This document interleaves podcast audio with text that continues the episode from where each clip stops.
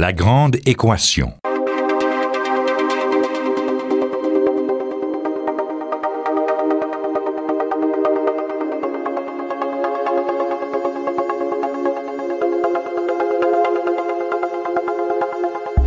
Ici Normand Mousseau. Bienvenue à La Grande Équation. Aujourd'hui, quand il y a du gaz dans l'eau.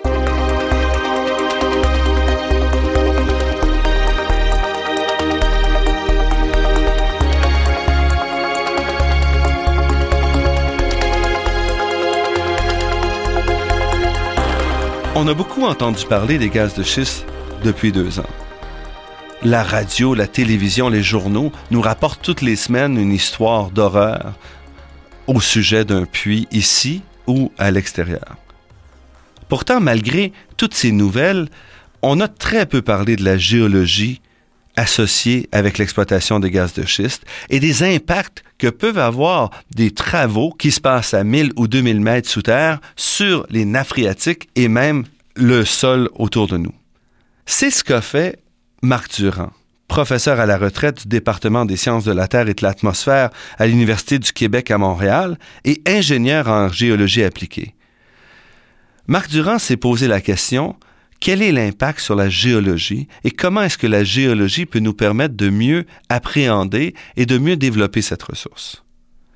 Marc Durand suit le dossier de très près et nous avons le plaisir de le recevoir aujourd'hui pour nous présenter un aspect souvent ignoré de l'exploitation des gaz de schiste.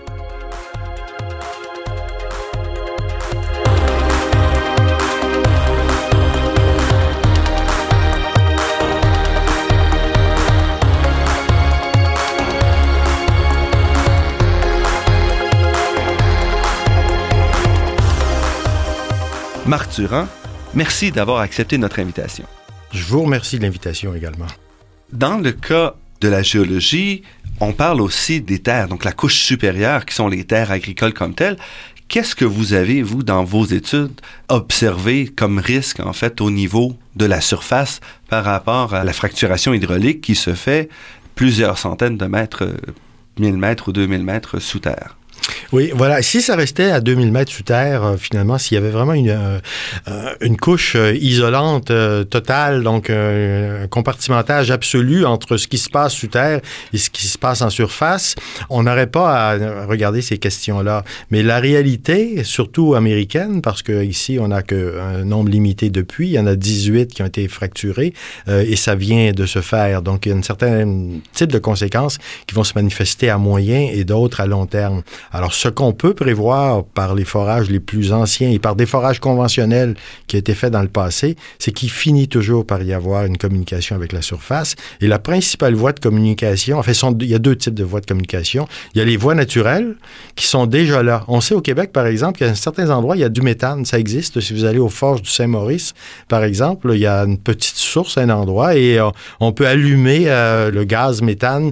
Pourquoi est-ce qu'il y a du gaz à cet endroit-là? Et on sait que c'est du gaz qui vient des profondeurs c'est tout simplement parce qu'il y a entre euh, la couche de Tika à 1000 mètres, entre les deux, il y a une autre couche, une autre formation géologique qui s'appelle le Lorraine, et cette formation est parcourue de fractures naturelles. Donc, dans les conditions naturelles, même sans, sans même qu'on fasse la fracturation, on sait que c'est pas absolu, cette barrière étanche. Il y a des discontinuités naturelles qui vont être amplifiées par le fait d'avoir fracturé en dessous. Mais ces discontinuités-là impliquent déjà une certaine pollution, si on veut, d'une partie de oui. localement? Euh, euh, localement, on peut, dans les conditions naturelles, ce ne sont pas jusqu'à maintenant, euh, il y a très peu de cas où c'est concentré au point où on puisse parler de pollution. C'est simplement des phénomènes plus qui sont des curiosités. Il n'y a pas de zone au Québec déclarée non potable pour des raisons naturelles de ce genre-là. Tout simplement parce que ces fractures, elles sont là depuis des dizaines de milliers d'années. Donc, probablement qu'elles ont émis pendant toutes ces années une petite quantité de gaz, mais aujourd'hui, on arrive à la fin d'une courbe qui est une courbe en diminution exponentielle. Hein. Parce que les régions entourant la fracture elle-même se sont déjà elle est là, elle est, voilà, elle est dégazéifiée, cette zone, si je peux utiliser le terme, depuis, euh, depuis probablement des, des siècles et des milliers d'années. Il y en a encore euh, des petits indices aujourd'hui pour bien montrer que la, voie de circulation, elle était là et elle a fonctionné. La fracturation hydraulique, en fracturant des millions et des millions de nouvelles fractures, toutes pratiquement créé au 21e siècle, bien sûr, va avoir un impact pour les siècles suivants, mais l'ampleur est toujours beaucoup plus élevée dans les premières années, dans les premières décennies de ces nouvelles fractures. C'est là que le problème est important. Alors, il y a ça, les fractures naturelles qui sont là, mais il y a aussi les forages eux-mêmes. Si cette couche de 1000 mètres était étanche, en supposant qu'il n'y ait pas de fracture naturelle, on a quand même à se poser la question dont on a parlé un peu précédemment. 1000 mètres de roc étanche, c'est peut-être visuellement une bonne barrière, mais s'il y a 20 000 trous qui a traversé cette couche-là. Bien sûr, ce sont des trous rebouchés, rebouchés avec du coulis. Un coulis, c'est environ un million de fois plus perméable que la roche qui était là avant qu'on fasse le trou. Et ce trou lui-même, c'est un bouchon, ben, il y a une durée de vie qui va peut-être se dégrader avec le temps. Alors tout ça, au niveau de la surface, ben, on parlait des fluides, principalement le gaz au tout début, et ensuite des fluides salés, donc contamination de nappe au niveau de l'agriculture, et surtout ceux qui font de l'agriculture biologique, par exemple, ça peut les amener avec de très, très sérieux problèmes euh, d'évaluation des terres. Euh, probablement va être un élément assez direct. C'est déjà commencé. Euh, c'est observé en Pennsylvanie. Les gens ou le voisinage d'un puits existant où on détecte des fuites, forcément, ça a un impact. Il n'y a plus personne qui veut avoir une menace à son puits artésien, où il n'y a plus personne qui va aller faire de l'agriculture biologique à côté d'une installation qui est de type industriel. Vous implanterez pas une culture de tomates biologiques à côté d'une raffinerie. Alors, le faire à côté d'un puits de gaz de schiste, c'est pas plus intéressant. C'est une première menace. L'agriculture est vraiment menacée euh, immédiatement par cette activité. On exploite quand même les hydrocarbures, le gaz naturel, le pétrole depuis 150 ans à peu près. Oui. Qu'est-ce qui change vraiment quand on passe du gisement conventionnel au gisement de gaz de schiste? c'est seulement la, question de fracturation? La fracturation, euh, déjà, ça signifie deux choses. Ça signifie qu'on est obligé de créer maintenant de grandes nouvelles fractures. Et ces nouvelles fractures, justement, vont avoir initialement, là, quand je dis initialement, en termes géologiques, c'est une période de 10 ans, ça représente une seconde. Donc, pendant les premières décennies de la création de ces nouvelles fractures, elles vont débiter à grand débit, euh, un débit intéressant que les compagnies captent. Alors, pendant 3 ans, 5 ans, ce débit-là est commercialement exploitable, mais ensuite, il ne stoppe pas, il disparaît pas, il tombe pas à zéro. Alors, vous avez essentiellement par la fracturation hydraulique, entre un gisement conventionnel et un gisement euh, des non conventionnels, la fracturation hydraulique fait une chose, fait, en fait, tu fais deux choses. D'abord, il y a des fluides qu'on doit utiliser, il y a une modification en cassant la roche, et il y a surtout qu'on déclenche un processus géologique qui s'est produit dans la nature. Un gisement classique, par exemple, euh, je sais pas moi, gisement pétrolier en Alberta ou gisement gazier en Alberta, ben, il s'est formé peut-être il y a 150 millions d'années. Il y a 150 millions d'années, le méthane s'est accumulé, les hydrocarbures sont accumulés là. Pendant des dizaines et dizaines de millions d'années, ça migrait très lentement, le milieu, euh, ça devait rejoindre des, un réseau de fractures naturelles. Et ça a eu un temps très, très long pour constituer le gisement. Ici, on arrive avec une technique où on veut, en quelques années, extraire le même volume. Mais le Donc processus on veut géologique... reproduire un, processus géologique qui se déroule sur 100 millions d'années ou Tout plusieurs à fait. millions d'années. On veut reproduire ça en 7 ans. Oh, c'est impossible. La vitesse de circulation dans le shale sera toujours de l'ordre de 1 mètre par 30 000 ans. Alors, au début, près des fractures, on va avoir un bon débit, on va avoir euh, une quantité commercialement exploitable, mais le processus, une fois que le puits est abandonné, le méthane continue de sortir un peu plus loin. J'ai fait un diagramme où on montre qu'à quelques centimètres de la fracture, ça atteint le vide, ça atteint le puits en quelques semaines, quelques mois. Si on est à 10 cm, ça atteint le puits en quelques années. Et si on est à un mètre à l'intérieur du shale, à un mètre d'une fracture nouvellement créée, ben là, on faudra plutôt parler en termes de milliers d'années pour que la bulle de gaz atteigne, rejoigne ce vide. Alors, le puits sera fermé depuis longtemps. Le puits sera bouché depuis longtemps. Il sera probablement détérioré depuis longtemps quand cette bulle arrive elle-même très en retard par rapport à ses consoeurs. Mais si vous voulez, le processus géologique, lui, amorcé par la fracturation, il n'est pas stoppable. Il n'y a pas de moyen technologique pour arrêter le processus une fois qu'on l'a amorcé. Quel est l'impact entre la géologie et les risques pour les nappes phréatiques? C'est les nappes qui sont les plus préoccupantes. La commission, le BAP a souligné ça principalement, qu'on ne devrait pas au Québec autoriser de nouveaux permis, autoriser quoi que ce soit pour cette industrie dans des zones où on n'a même pas cartographié les nappes. Et c'est le cas. Les nappes phréatiques sont très mal connues. Il y en a à peine 5 euh, du territoire euh, habité qui est, euh, qui est cartographié. Pourtant, c'est la ressource principale, tout à fait indispensable, et les nappes sont à, divers niveaux menacées par cette industrie. Il y a tout d'abord, bien sûr, les fluides qu'on injecte, et quand on parle de fluides, c'est de l'eau. C'est de l'eau qui est injectée, mais mélangée avec des produits chimiques, et cette, cette eau-là, après injection, est récupérée seulement à 40 Alors, il en reste 60% dans le substratum. Elle continue à remonter. C'est tout simplement que la période définie comme étant période de récupération, bien, ça dure trois semaines. Et pendant ces trois semaines-là, bien, bien sûr, la compagnie qui a fait la fracturation doit récupérer les eaux, doit les traiter, doit s'en débarrasser. Donc, il y a un coût associé à ça. Après trois semaines, à partir du moment où il déclare fin de récupération, il n'y a plus de coût associé à ça. Mais les eaux continuent à remonter. Et quand ces eaux continuent à remonter, bien, évidemment, c'est rentable de les appeler tout simplement haute forage. Mais ce ne sont pas des eaux euh, très, très intéressantes à se mélanger aux nappes. D'abord, il y a encore, bien sûr, ce cocktail de produits chimiques dans les eaux. Et il y a surtout aussi euh, le fait qu'à 2000 mètres de profondeur, dans tous les bassins sédimentaires de la planète, la salinité des eaux dans ces grandes profondeurs est énorme. Parce que ce sont, ce sont d'anciens fonds d'océan. Elles stagnent, surtout ici, c'est parce que ces eaux-là stagnent depuis des dizaines de millions d'années. Et en stagnant pendant des dizaines de millions d'années, ben, elles ont acquis par dissolution peu près leur solubilité maximale.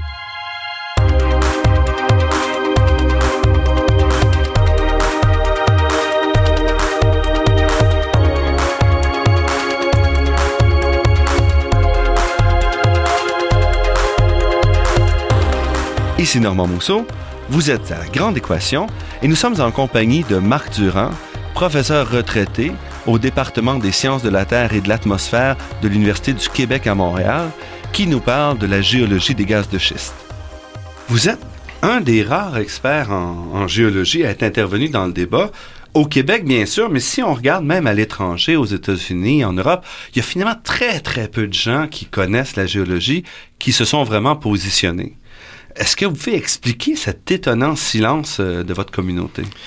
On peut observer un certain silence ou une prudence. Écoutez, le phénomène est nouveau. Euh, personnellement, euh, j'avais pas regardé même ce dossier-là, même si je suis dans le domaine de l'ingénierie géologique. Mon domaine n'est pas l'exploitation des ressources pétrolières, c'était plutôt la construction des tunnels, des ouvrages souterrains, des fondations, etc. Donc, je connais l'UTICA sur cet aspect-là. Et c'est presque par accident que j'ai dit, tiens, je devrais quand même regarder ce dont on parle de plus en plus dans les journaux. Et plus j'ai regardé, plus j'ai mis en lumière ces aspects-là. Probablement que le même cheminement va se faire chez d'autres collègues. quand vous dites qu'il y en a peu, euh, il y en a quand même un certain nombre. Aux États-Unis, il y a beaucoup de gens. Ce que je dis, je suis pas le seul à le dire.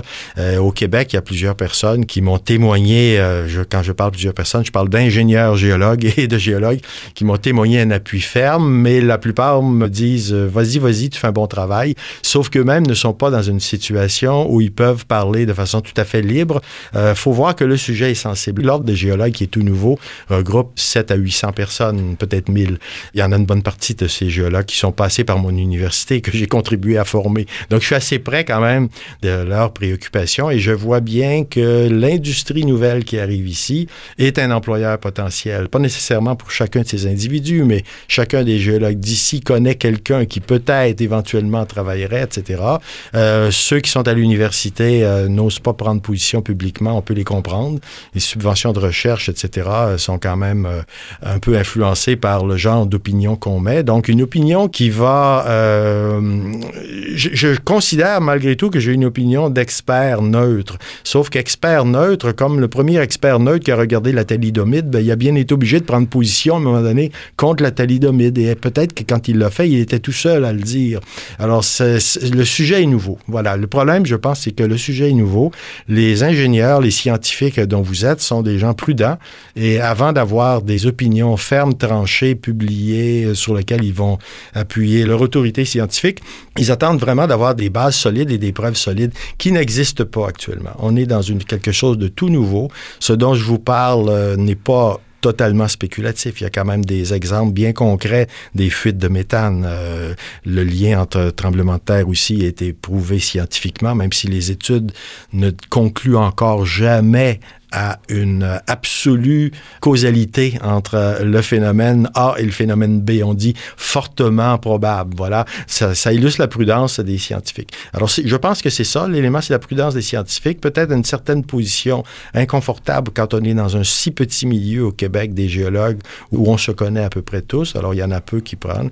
Je dirais que dans mon cas, c'est tout simplement le fait d'être à la retraite et d'avoir derrière moi une carrière et, ne plus avoir de, de questions euh, purement terre à terre, de subventions ou de, etc. Donc, je le fais de façon indépendante. Je veux juste préciser aussi que je n'ai ni dans mes amis ni dans ma famille personne qui habite dans une région où se fait des gaz de schiste. Et moi-même, dans mon coin des cantons de l'Est, il n'y a absolument pas ni shale du Tica, ni rien du tout. Non, c'est Donc, vous n'êtes pas sorti en disant, moi, je veux pas avoir ça dans ma cour absolument et je pas. Je, n'ai aucune menace. Mon, mon, je n'ai aucune menace d'avoir ça dans ma cour, mais par contre, des gens m'ont approché avec des, des, problèmes très, très concrets. Écoutez, j'ai parlé à des gens qui habitent à côté de ces puits, une dame qui a une garderie en face d'un puits de gaz de schiste et qui essaie de vendre sa maison aujourd'hui. Et je vois quand même qu'au-delà de la science, au-delà des considérations, au-delà de la prudence scientifique, il y a des éléments très, très humains, très, très concrets, très, très terre à terre qui m'ont tout simplement motivé à pousser plus loin cette recherche. Alors, c'est ça un peu la, raison pour laquelle euh, je l'ai fait. Et c'est pas terminé, bien sûr, parce qu'il y a encore énormément de données à aller chercher, de preuves qui sortent. Mais j'ai une certaine, quand même, confiance de voir, euh, mois après mois, des études qui sortent. Euh, à l'automne, on a vu un expert en géochimie isotopique de l'Université d'Alberta, le professeur Mullenbach, qui est allé malheureusement présenter à Washington dans un colloque. Alors, il a fallu apprendre par quelqu'un qui est un Canadien de l'Ouest de l'Alberta, qui présente à Washington des preuves comme quoi il y a vraiment un lien entre le gaz détecté ici dans l'Utica et le méthane détecté euh, dans la nappe phréatique au voisinage des puits. C'est des données qui viennent des compagnies qui lui ont commandé ces analyses, 18 analyses isotopiques qui ont été faites au Québec dans les puits au Québec. Le problème au Québec, c'est que l'information est gardée secrète par nos autorités gouvernementales.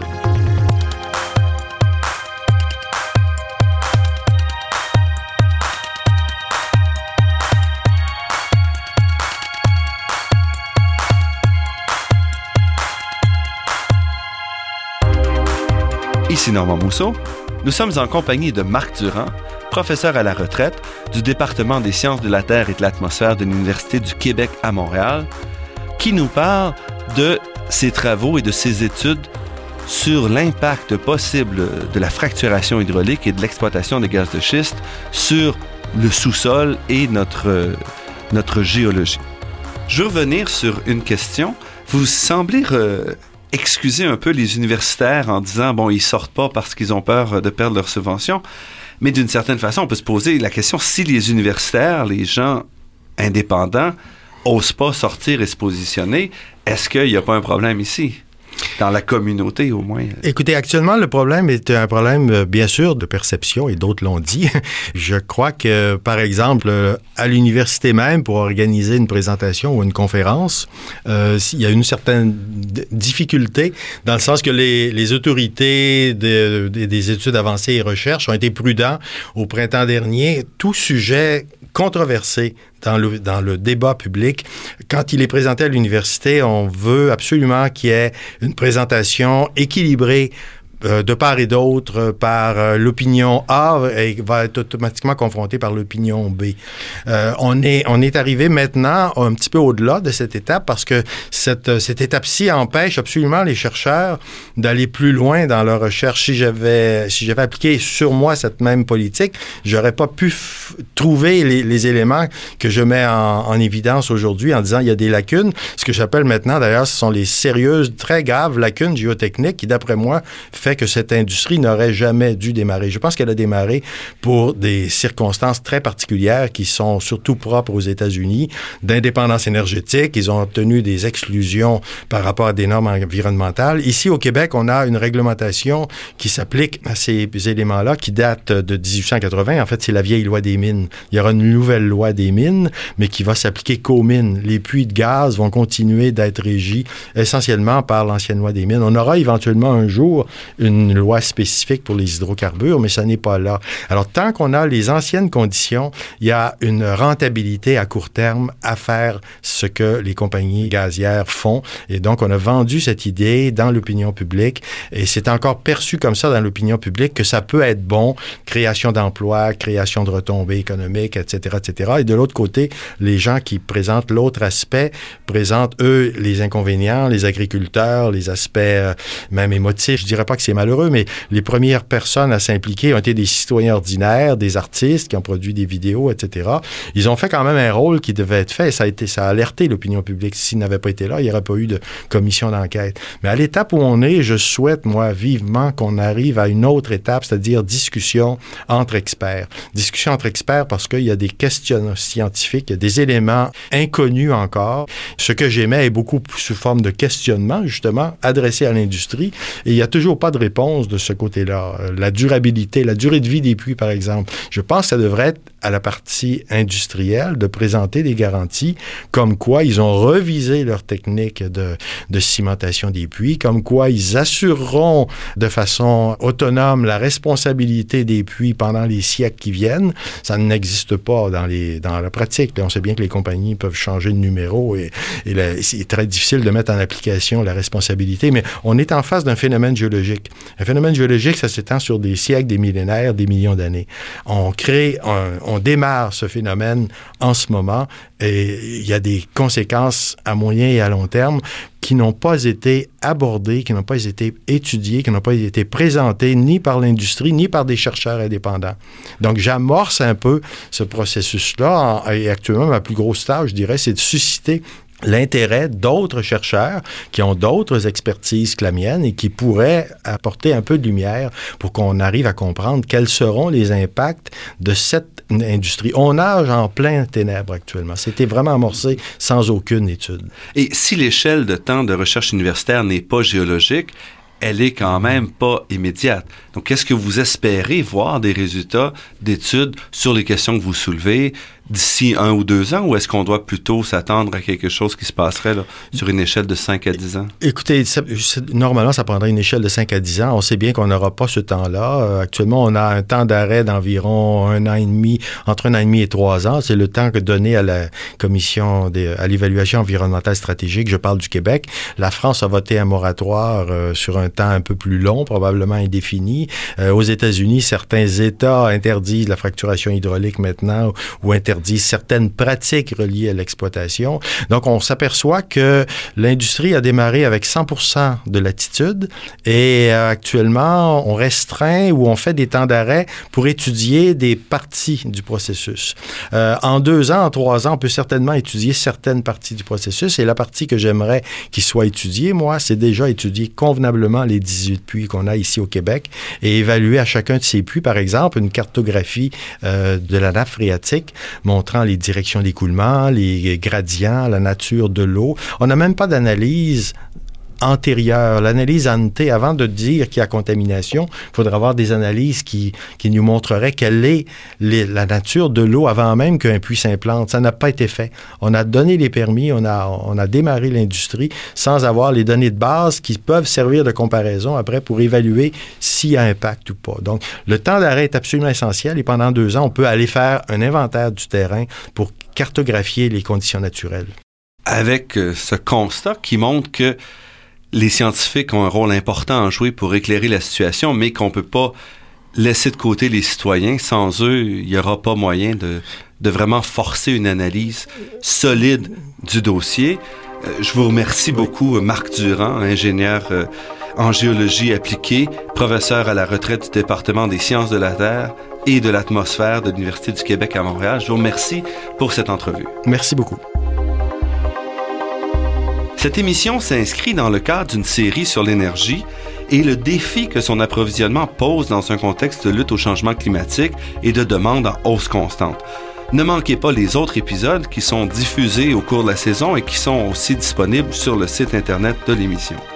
Je remercie Daniel Fortin à la technique, Marc-André Miron au site Internet et Ginette Beaulieu, productrice déléguée. Je remercie également Athéna Énergie, fournisseur de gaz naturel et commanditaire officiel de la Grande Équation, pour son soutien à la promotion des sciences auprès du grand public. Cette émission est rendue possible en partie grâce à la Fondation des chaires de recherche du Canada et de l'Université de Montréal. Pour plus d'informations sur la page Facebook de Marc Durand ou pour réentendre cette émission, rendez-vous sur le site de La Grande Équation, lagrandeéquation.ca en un mot sans accent. L'émission est également disponible sur la page Université de Montréal de iTunes U. Ici Normand Mousseau qui vous dit à la semaine prochaine. Et d'ici là, restez à l'écoute de Radio Ville-Marie pour découvrir votre monde sous toutes ses facettes.